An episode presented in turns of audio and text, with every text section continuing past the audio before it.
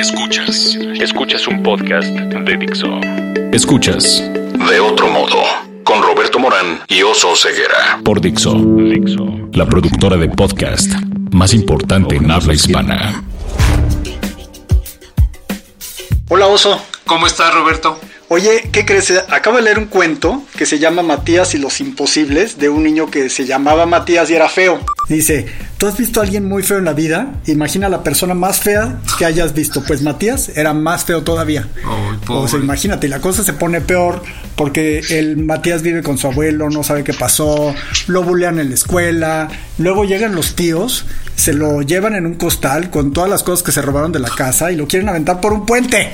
Ese es un cuento infantil. imagínate. ¿Quién es responsable de ese cuento infantil? Pues para que nos cuente, ¿verdad? Y, la gran pregunta que tengo, por eso te lo comento, porque tú tienes una niña de 5 años. Así es. Y la gran pregunta que le tengo a Santiago Roncagliolo, el responsable de ese cuento, que es el autor que tenemos aquí para la entrevista de hoy, es ¿Debe leerlo una niña de 5 años, un niño de 12 años, esas cosas atroces que le pueden pasar a los niños en los cuentos infantiles? Hola Santiago, ¿cómo estás? ¿Qué tal? Bueno, esas cosas son mucho más entretenidas que las cosas aburridísimas que solemos querer que se traigan, ¿eh? Los niños igual quieren, como los grandes, historias con emociones, historias en las que pasen cosas que los fascinen, ¿no? Eh, y yo a veces creo que la razón por la que por la que siempre toda la gente se queja de que los niños no leen lo suficiente es porque pretenden darles historias en las que todo el mundo es bien buena gente. Y claro, si todo el mundo es súper buena gente y está lleno de hermosos ejemplos, la historia es aburrida, de toda la vida. Si los grandes tampoco leemos eso. Y porque además nadie se lo va a creer, porque nunca el mundo está lleno de buena gente, ¿no? ¿Qué pasa? Entonces, sí, sí. Entonces, bueno, creo que en mis cuentos infantiles ocurren cosas tan siniestras y, y, oscuras como en mis historias para adultos, pero van muy bien, a los niños les encanta. También te diré que no hay nada más cruel que un niño y más feliz de, de, de, ver cosas terribles. A Pulgarcito en la, versión original la han vuelto más políticamente correcta, pero a Pulgarcito en la versión original sus padres lo dejan tirado porque no pueden mantenerlo. Él hace que el gigante mate a sus propios hijos, luego le roba. Luego le roba al gigante y con lo que le ha robado soborna a sus padres para que lo vuelvan a aceptar. Y eso es un cuento infantil de toda la vida. No, sí, se ve que es muy lindo. Y bueno, Santiago Roncagliolo, afortunadamente lo tenemos aquí porque está estrenando una serie eh, en audio eh, sobre una que es un thriller, no sé qué es un thriller, es como una novela de acción, de suspenso, que se llama El accidente. Santiago pues también ha escrito muchísimo, ha escrito, tiene un, aquí este, me puse a leer gracias a esta entrevista una biografía que hizo sobre Abimael Guzmán, que en el país, cuando la publicó en el país, le pusieron el loco más peligroso de América. Pues así es como se logra vender periódicos, ¿no? Y, que nunca fue su intención. aún así se venden cada vez menos. Y aún así con esos titulares, ¿no? Y escribió Pudor, El Príncipe de los Caimanes, una novela que ganó el premio Alfaguara que se llama Abril Rojo, que es tremenda y es atroz. Eh, y, bueno, y ahora estás con el accidente. Eh, ¿De qué se trata? ¿Cómo es esto de que el accidente es una novela en audio? Bueno, de hecho es que no fue escrita para ser leída, fue escrita para ser oída y decidimos, y es una historia muy latinoamericana, así que decidimos eh, producir en México y encontramos la espectacular voz de, Vanessa Bauche, que mm, en realidad yo considero que esta no es mi historia, es una historia de Vanessa y mía, aunque no nos conociéramos antes. Eh, la voz es tan importante como el texto para contar la historia, porque es una historia que alguien te cuenta al oído. Esa es la ventaja de, un podcast o audioserie o audiolibro, como lo quieras llamar. Es una historia para escuchar. Y eso implica eh, una actitud diferente que la que escribes cuando haces las cosas para que se vean en, en Netflix o para que se lean en un libro. Es algo que tiene elementos de, de ambas, ambos géneros y, es un experimento fascinante. Oye Santiago, pero ¿y cómo es que llegas a esta idea de hacer un audiolibro después de hacer cuentos para niños, Abril Rojo, etcétera, etcétera? O sea, ¿cómo se te ocurre? bueno, supongo que si uno ve las cosas que he escrito no entiende nada de la coherencia que tenga nada de lo que yo hago, pero... Eh, lo que pasa es que a mí me gusta explorar siempre géneros nuevos, siempre canales nuevos, formas nuevas de contar historias. Me fascinan todas las historias, de ficción, de no ficción, de audio, de los guiones de, cine o las novelas. Eh, y cada nueva oportunidad la aprovecho. Y la tecnología está creando muchas nuevas oportunidades. Entonces eso empezó con Storytel, que es la, la productora eh, que está haciendo una especie de Netflix de audio, está creando un espacio al que tú te puedes afiliar y escuchar novelas, escuchar grandes novelas y ahora también escuchar contenido propio, cosas que algunos autores hemos escrito especialmente para ellos.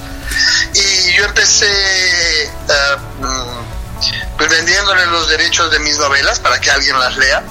Me gustó cómo sonaba, me ofrecía leer una, puedes descargar Pudor leída por mí, de hecho, que fue una experiencia también eh, fascinante. Leí alguna otra cosa, alguna otra crónica que, que hice también con ellos, y entonces cuando me dijeron estamos haciendo contenido original, em, me apunté inmediatamente, me apunté a vamos a probar, vamos a ver cómo, cómo funciona esto y qué, qué nuevas posibilidades nos da contar una historia. Esta novela de pudor que tú lees, eh, ¿qué es mejor? ¿Tú leyéndola o la película que hicieron en España de ella? Bueno, yo leyéndola es más fiel a la novela, porque la película eh, quitaron el sentido del humor y el sexo duro. Eh, pues porque película, ¿no? Bueno, no quedó bien, o sea, a mí me gusta lo que hicieron, ¿eh? quedó, quedó concentrado el drama, yo me asusté cuando la vi, de lo dramática, como cuando me has hablado ahora de Matías y los imposibles, y tú decías todo eso que era verdad, y yo pensaba, pues sí es bien fuerte, ¿no? Pero tú no eres muy consciente de eso porque las historias siempre tienen, como la vida misma, muchos matices, y, o por lo menos yo trato de que las historias tengan mucho ah, suspenso, pero también mucho humor, generalmente humor negro eh, que tengan mucho drama, que tengan muchas emociones, que, al pasar por una, por una historia eh, sea como si hubieses vivido muy intensamente y atravesado muchas emociones. Y en este caso, eh, los directores, los hermanos Ulloa se, se concentraron en el drama y el resultado es interesante también, es interesante también, pero yo leo la novela tal cual, con el gato que fue eliminado, eliminaron al gato, ¿sabes? Para la, para la película, porque parece que es muy difícil rodar con gatos. Porque no había... No hicieron un buen casting de gatos. no hay gatos entrenados. Eh, los, los gatos son muy caprichosos. Si, te, si no les da por el, humor un día, te arruinan un día de rodaje, que son como 50 mil dólares. Así que, así que mejor quitan al gato. Y el gato era muy divertido. Y, eh, es la vida sexual. La novela cuenta la vida sexual de una familia, incluido el gato que es el que tiene la peor vida sexual. Y, y da, por lo tanto los alivios cómicos de la historia, y sin él, la historia en la película es, es muy dramática y la, en cambio la novela y la lectura son, son mucho más divertidas. Entonces en Storytel podemos escuchar el accidente y Pudor, Pudor contada por ti y Story, eh, el accidente contada por Vanessa Bauche, que es la voz de la que todos estábamos enamorados en algún tiempo cuando Amores Perros, ¿te acuerdas? Que era la, el, ahí el, el, área de conflicto entre Gael y el que ahora es su esposo eh, en la película, ¿no? En Amores Perros. Bueno, pero ahora es el esposo en la vida real. Pero... Bueno, está muy bien ella porque eh, mi, mi, mayor pánico con, con la historia era tener una lectura completamente monocorde, que alguien lo lea Ah, como sin ritmo, sin expresión, que alguien lo lea como si estuviese mecanografiándolo. Y ella consigue darle a cada, a esta protagonista, ah, pues constantemente matices, constantemente te, te, sorprende, constantemente está cambiando. Esto que yo te digo también era muy importante eh, concentrarlo en la, reflejarlo en la voz, esto de, esto de ir cambiando de emociones, esto de ir haciéndote reír y luego haciéndote llorar y luego haciéndote, asustándote por las cosas que le van pasando a esta personaje, a, Maritza Fontana, y ella lo, lo borda. Maritza Fontana es una abogada muy influyente de Lima, que habla como mexicana, por cierto, o sea, no, no sé si diga estos giros, a lo mejor hasta chingados dice, ¿no? bueno, eh, fue una apuesta arriesgada, ¿eh? mantener el texto peruano eh, con una lectura mexicana. Lo que pasa es que al final también México es como Perú, pero a lo bestia. Es algo que siempre digo. O sea, lo bueno en México es mucho mejor, lo malo es muchísimo peor, pero esencialmente son sociedades muy parecidas. Eh, entonces, toda esta cosa, una de las cosas que se parece es que la gente con mucho dinero eh, y muy bonita y muy decente, y, los mafiosos, luego, luego no están tan lejos. Sus límites son borrosos y es no es difícil que alguno se deslice hacia el otro lado y se, muchas veces incluso se necesitan mutuamente. Entonces esta mujer pasa de su vida de glamour y de éxito, se va deslizando hacia, hacia, la, hacia la mafia por, porque su vida se está empezando a agrietar y no logra más que agrietarla más y derrumbarla más, con lo cual se va deslizando aún más y en ese sentido la historia funcionaba igual de bien en, en Perú que en México. De hecho, que en, México yo creo que esta está más cotidiana, más costumbrista. Oye, Santiago, y, y tú no conocías a Vanessa, ¿no? Para nada, fue una selección de, de la producción, me mostraron algunas pruebas de voz. Eh, ella me encantó, pero yo tampoco intervine, ni quise intervenir porque porque eso tenía que decidirlo alguien que conociese México, que conociese qué funciona en México, eh, eh, que entendiese mejor la voz que estaba narrando que yo mismo, ¿no? Para eso, para eso hay productores y yo respeto mucho su trabajo. O sea, yo siempre trato de trabajar con equipos buenos y dejar que decidan en vez de tener que querer controlarlo todo y tomar las decisiones mal. Oye, ahora que decías que México y Perú se parecen mucho y que México es como Perú, pero a lo bestia. Eh, yo creo que eso podría ayudarnos también a entender mucho de la novela de Abril Rojo, ¿no? Es esa, esa novela negra que haces tú. Yo pensé que empecé, cuando empecé a leerla, yo pensé que estaba con una versión eh, peruana de, Sostiene Pereira. Ya sabes, un personaje. Bueno, me alegra que lo hayas visto, porque cuando eres peruano, todo el mundo ve Pantaleón y las visitadoras, y todo el mundo busca la influencia maravillosa, pero en realidad una influencia muy directa de Abril Rojo era Sostiene Pereira. Mira, pues entonces sí, yo vi, dije, ay, qué padre, es un como un sostiene Pereira que está ahí sentadito en su rincón, en un café, sin hacer nada, y de, de repente la realidad lo golpea. Pero este es un... Sí, se va volviendo más sangrienta, ¿no? Sostiene eh, Es portuguesa, esa gente es más tranquila. Sí, eh, pero este personaje se enloquece, hay este, ahí termina, empieza una hermosa historia de amor y después termina siendo victimario también de esta misma mujer de la cual estaba enamorado. no, no, cuentes tanto, no No, no, es para que se enteren. Pero es que también esto pasa, ¿no? Porque en, en estas sociedades eh, que en las que nos urge el psicoanálisis, cuando dejamos de ser víctimas pasamos de inmediato a ser victimarios, ¿no? En estas sociedades tan violentas. Sí. De hecho, ah, digamos, una obsesión de, mi trabajo de ficción, eh, por lo menos de ficción para adultos, de mis novelas, es tratar de entender qué es lo que hace, qué es el mal, digamos, qué es lo que hace que la gente, que gente normal, que, que tiene las mismas emociones, que tú o que yo se conviertan en monstruos. Esta es una, esto es común al accidente, a Abril Rojo, eh, incluso a Pudor en, una, en un nivel más pequeño, pero, pero también todos van cruzando las líneas de lo perverso. Eh, y creo que eso se debe haber tenido que preguntármelo yo mismo sobre la sociedad en que crecí, que por cierto también fue la mexicana, yo crecí en México. Sí. Y, y estas sociedades en las que yo crecí eran sociedades que te obligaban a preguntarte todo el tiempo por qué hay gente haciendo esto, por qué hay gente eh, eh, violenta, por qué hay crueldad. Y, creo que la narrativa, cualquier historia eh, nos pone en los zapatos de esa gente para, para tratar de entender mejor el problema del mal y por lo tanto de entender mejor las cosas que nos dan miedo de nosotros mismos.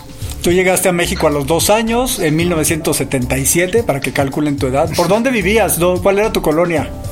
Vivía en la colonia Florida por Río Miscoa con Barranca del Muerto. Mira qué bien. Y, sí, y, he vuelto alguna vez a mi, a mi antigua casa y me sigo sintiendo muy, muy en casa en, en México. Eh, eh, además, entre otras cosas en común con Perú, se come muy bien. Y la cuando eres niño, cuando te vas niño, pues ya tus, tus recuerdos no son de la política o de la sociedad, pero la comida es un recuerdo indeleble, es un recuerdo muy básico, entonces constantemente me pasa en México que como algo y de repente vuelve un desayuno de antes de ir al colegio, vuelve una fiesta infantil, vuelven cosas que había perdido en mi memoria y que vuelven a partir de la, de la comida. Y como en México se come muy bien, además como mucho y recuerdo mucho. es, sí se parecen tanto Lima y, México que se, vas a comer delicioso unos maravillosos ceviches en Lima y, y es eh, turismo gastronómico cuando las dos ciudades son un horror, ¿no? Y como dices tú, creo que está peor que aquella, pero igual.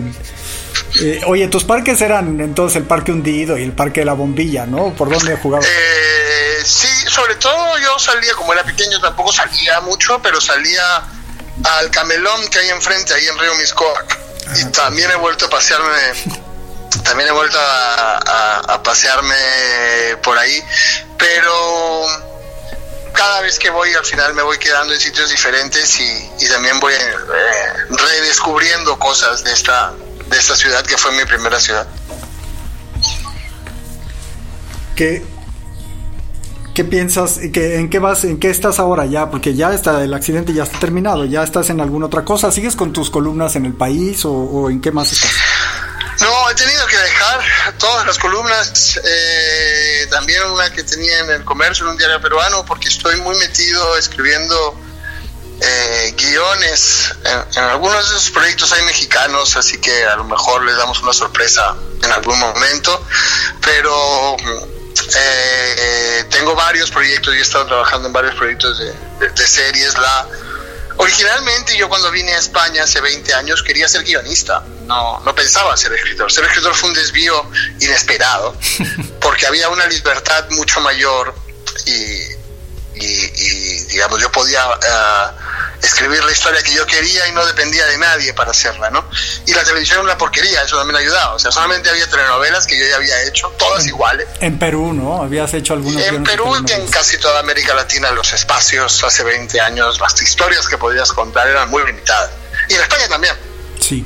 Eh, en los últimos años, eh, las plataformas digitales están creando posibilidades para contar historias fascinantes eh, para contar cosas que nunca se pensó que se pudiesen contar en audiovisual y para contárselas a todo el mundo hispano y con equipos creativos en los que se incorpora gente de todas partes, ¿no? Entonces trabajo con gente de Estados Unidos, de México, de, Perú, de Brasil, de España y aprendo muchísimo. Estoy, estoy muy fascinado en este momento contando historias ahí y como ocurre siempre en este trabajo, ya me quedaré sin trabajo y volveré a escribir un libro en cualquier momento. Si esto, es igual de inestable que todos los demás trabajos de escribir.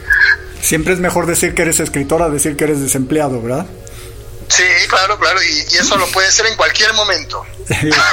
Oye, Santiago, y después de la experiencia del audiolibro, eh, sobre todo en la parte creativa, ¿cómo, o sea, ¿cómo volverías a hacerlo? Es decir, ¿te, encantó hacerlo? ¿O cómo lo comparas con escribir una novela, por ejemplo? Que como decías hace rato, son cosas muy distintas, ¿no? Sí, yo claro que volvería a hacerlo. Lo que pasa es que mm, ya mientras todo es tan nuevo, es decir, estamos hablando de un formato que tampoco es la radionovela que había antes. Es un formato que se está inventando. Y eso es muy excitante. Forma parte de algo que se está inventando ah, desde cero. Entonces, mientras escribía, yo ya iba diciendo, no, ah, había que hacerlo de otra manera. hay particularidades de este lenguaje que, que, hay que aprovechar mejor. Ah, y entonces ahora estoy muy interesado en ver cómo, cómo responde el público, cómo, cómo reaccionan los que escuchan la historia para ver, y a otras historias, o sea, estoy estudiando, eh, pues, qué onda, digamos, qué, qué, qué, qué, reacciones hay, qué se puede hacer, con qué más se puede jugar. Estoy en fase de recoger toda la información sobre cómo cómo va esta historia que yo he escrito y las demás historias que están en Storytel y otras plataformas para, para pensar otra. Pero sin ninguna prisa. ¿Qué, onda no se dice en Perú, verdad? No, esa es una chilangada que me ha salido. Cuando hablo con chilangos me reachilango. me, va, me va saliendo de nuevo, me salen un montón de, de, de palabras viejas, me enchilo me achicopalo, me empieza a decir cosas que no entiendo ni yo. Oye, Santiago, muchas gracias. Eh, todavía tenemos unas preguntas de ping pong que son aquí las del oso para y ver si podemos llegar a las profundidades de tu alma. ¿Estás listo, Santiago? Son, oscuras. No, no, en realidad son, Por fuera soy más simpático. Ah, eh, Oye, bueno, empecemos. ¿Cuál es tu palabra favorita, Santiago? Mi palabra favorita, sombra. Me parece una linda palabra. Wow. ¿Tu palabra menos favorita? Es un poco oscura para empezar. ¿La menos favorita? La menos favorita de las palabras, detesto la palabra supletoria, no sé si la usan en México, como cuando pones una cama al lado para dormir en un hospital o algo así, estos muebles los llaman supletorios y supletoria es la palabra con el sonido más feo que he escuchado en mi vida. Es palabra como para hospital. Sí, sí. Sí, sí, supletorio. Ahora. Hay que buscar otra palabra para eso. ¿Qué te prende creativamente? Eh, el miedo. El, miedo, todo lo que es, eh, me da miedo me inspira una historia para explorar ese miedo. Mis historias juegan mucho con él. ¿Qué no te prende?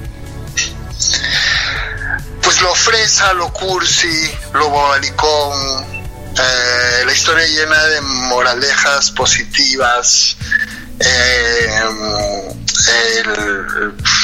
toda la toda la, la, nota sensiblera no me. ¿Qué sonido o ruido te gusta, Santiago? El ronroneo de un gato me gusta mucho, es un gran sonido. ¿Qué sonido? Extraño. Sí. ¿Qué sonido o ruido no te gusta? Los bocinazos no los soporto. ¿Qué otra profesión intentarías? Eh, intentaría diplomático.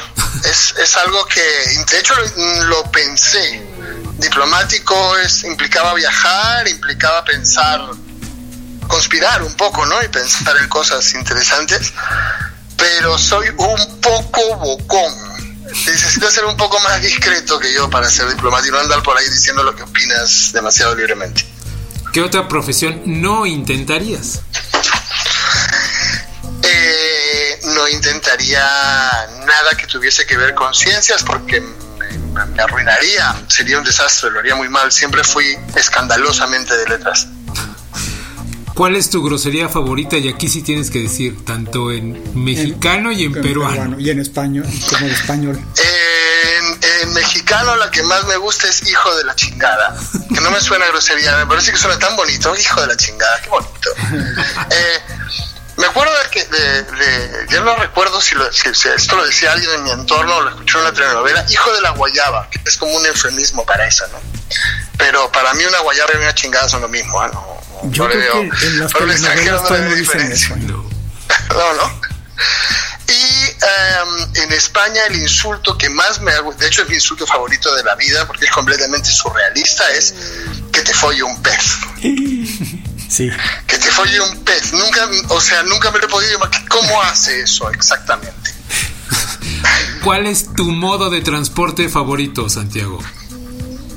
Em, yo me muevo mucho en bici lo que lo que vivo en Barcelona que es una ciudad perfecta para ir en bici es muy tranquila el tráfico es civilizado está la playita entonces lo disfruto mucho ahora si existe la posibilidad de salir de la ciudad y conducir un coche con la música que yo quiera por una buena autopista eso para mí es un placer sublime ¿eh? Pero con dos niños es imposible porque siempre están gritando atrás y quieren reggaetón ¿cuál es tu libro favorito?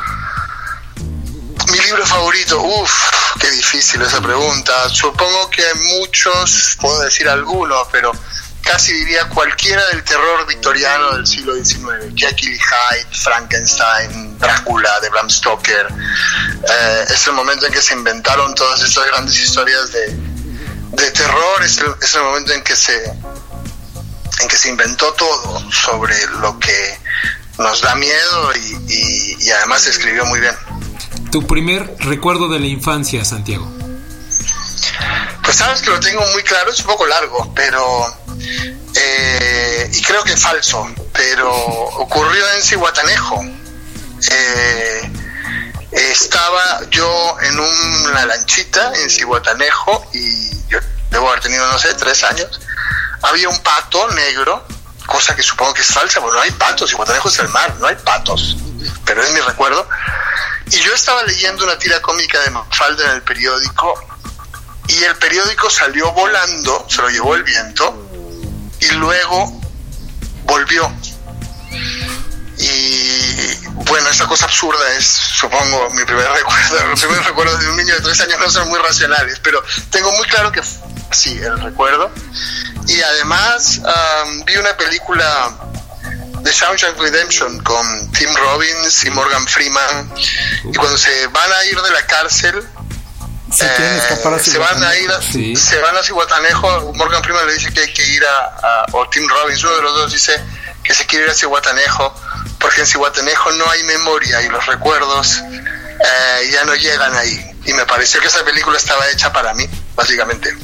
Y ya, ahora sí ya nos dejaste sin, sin habla. Muchas gracias, Santiago. Eh, dinos tus redes, dinos dónde te encontramos. Queremos seguir oyéndote todo el día y queremos todavía platicar sobre la cuarta espada, sobre qué está haciendo. Qué eh, la siguiente novela, yo quiero que vuelva a ver una novela con el fiscal Félix Chacaltana. ¿se llama? Bueno, hay otra, ¿eh? Sí, hay, otra. se llama La Pena Máxima. Que se llama, y de hecho acabo de escribir el guion de la película. Sí. Eh, eh y mm, ocurre, es Félix Zacaltán, un Félix Zacaltán más joven y por lo tanto aún más ingenuo. Sí. En el mundial, en, un tema que tiene que ver con las desapariciones de argentinos de la dictadura del año 78, con el mundial de Argentina 78 y con la colaboración de Perú con la dictadura argentina y eh, con, con el triunfo de Argentina en el mundial que nos dio 6 a 0. No, ese, ese Chacaltana está impresionante, es como el Sam Spade de Perú y como el Velasco Shine también, ¿no? Del